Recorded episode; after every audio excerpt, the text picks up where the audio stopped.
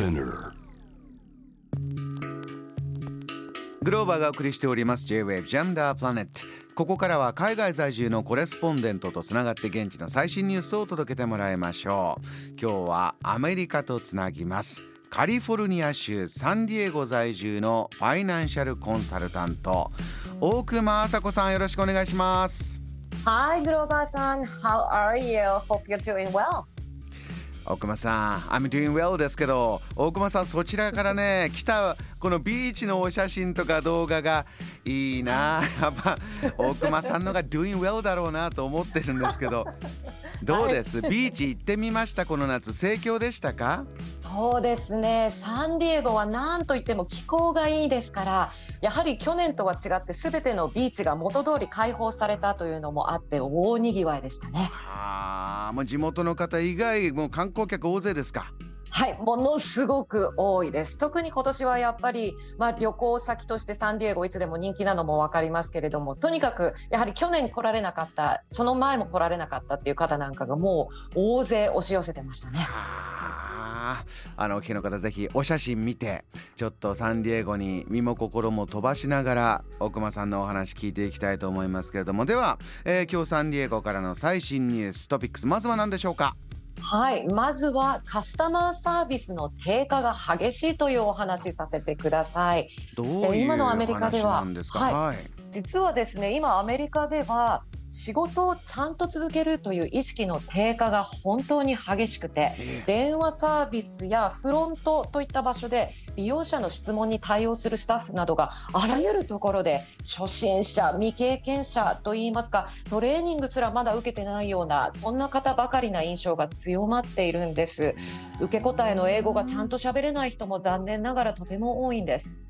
こういうことがあると皆さん困るんでしょうがただこれがどんどん進んでいる、どうしてなんですか？そうですね。あの実はですねアメリカでやはりコロナの影響があったんですけれども失業保険給付その他のコロナに関わる生活保障良かったんですがこれあまりにも条件が良かったり抜け穴が多かったりしたことで働かなくてもお金が入る失業していた方がお金がもらえるというはあ。逆転状態が続いてしまったことが原因ではないかと考えられてますね。しっかりスキルがある能力がある人が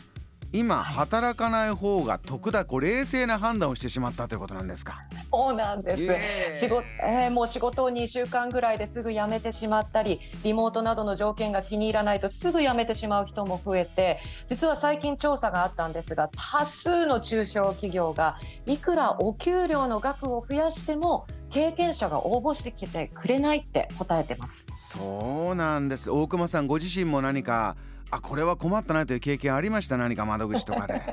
そうなんです実はちょうどなんですけれどもええ私自身もですね永住権ビザのカード自体が有効期限を過ぎてしまってるんですがこれビザ自体は切れませんけれど、うん新しいカードを受け取るのになんと平均待ち時間が2年半となってるんです。2年半待ちですか？その期限が切れたカードもらうのに。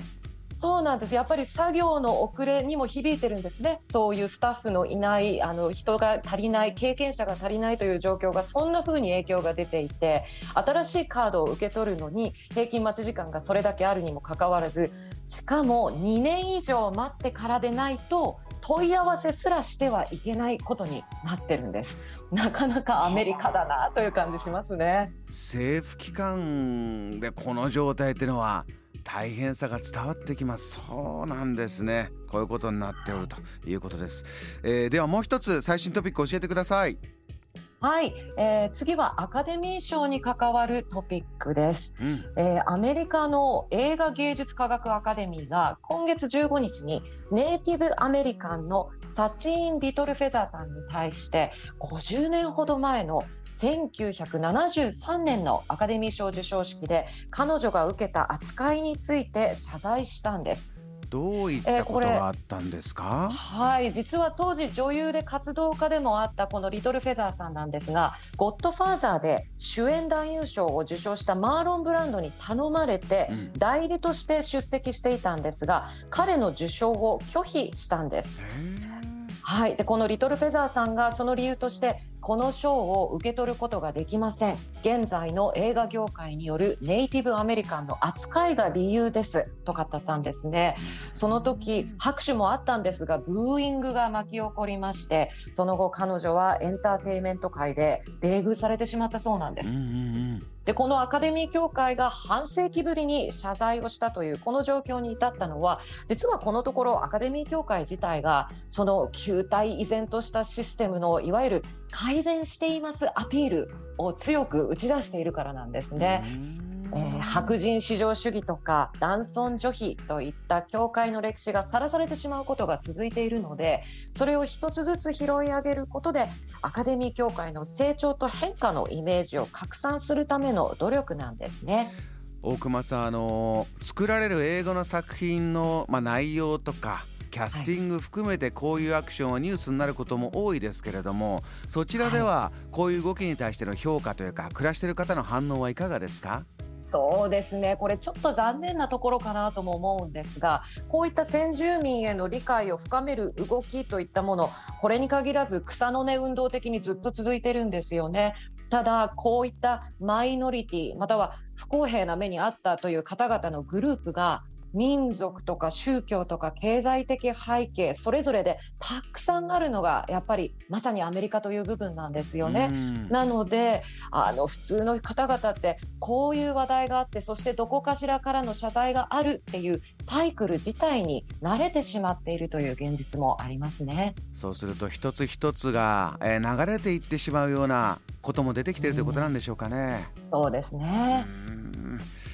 ではもう一つ伺いたいと思います。最後トピック何でしょうか？はい。9月最初の週末はレイバーデーウィークエンドというトピック最後にお伝えします。はい。え6月後半から8月の初めまでというのは子どもたちの夏休みということもあってサンディエゴはまさに全米からそしてもちろん海外からも夏の最高の旅行先として本当にたくさんの人たちが訪れます。特に夏の天気がどこよりもやっぱりバランスがいいんですね。過ごしやすいので野外ライブなどの人気がとっても高いんです。コンサートコロナの中難しかったものが大復活という印象ありますねそちらね。はいもうコンサートの数も集客のキャパシティもやはり去年に比べてもっと堂々と行うことができるので大幅に増えていましたね。はいそれで8月後半になりますと学校が始まるんで少し落ち着く感があるんですが、今週末はレイバーデーウィークエンド労働者の日を祝日としたちょっと長い週末なんですね、はい、そこでいわゆる夏を楽しむ最後の機会ということで、うん、はい、ありとあらゆるイベントに再びたくさんの人々が押し寄せてきます。例えばどんなイベントが待ってるんですか？もう毎年ビーチはもう早朝から場所取りでいっぱいになります。早朝から。はい飛行機でのバナー広告がいくつも飛び回って飛行機雲でのメッセージ広告も何度も行われますしあとは大型ヨットでのパーティーとかそれからレースそれにアメリカンフットボールやビーチバレーの大会もありますしショッピングモールでの大セールも行われます。それから花火大会もビーチや市内の大きな公園などでいっぱい行われますよ。まだ夏ですからみんな泳ぎ行ったりとかいう方も多いんでしょうねそうですね。まだまだいっぱいいます。住宅街の中の公共プールなども3日間ほぼ貸し切りでいっぱいですしどこを歩いていてもそれぞれのお庭で焼いているバーベキューの香りがします。あー伝わってきます。いい いいお休みきますね。大熊さんどんな予定があるんですか？そうですね。私も家族と一緒に、まあ、いわゆる本当に典型的ですけれどもバーベキューと。そして家にやはりプールがある家多くてですね、私もそちらで、えー、参加させていただこうかなと思っております。大切な方と大切な時間思いっきり楽しんでください。リポートありがとうございました。ありがとうございましたいややはり、えー、話を聞くと毎回のことながら飛んでいきたくなります。アメリカ・サンディエゴから大熊麻子さんのお話伺いました。JAM The Planet.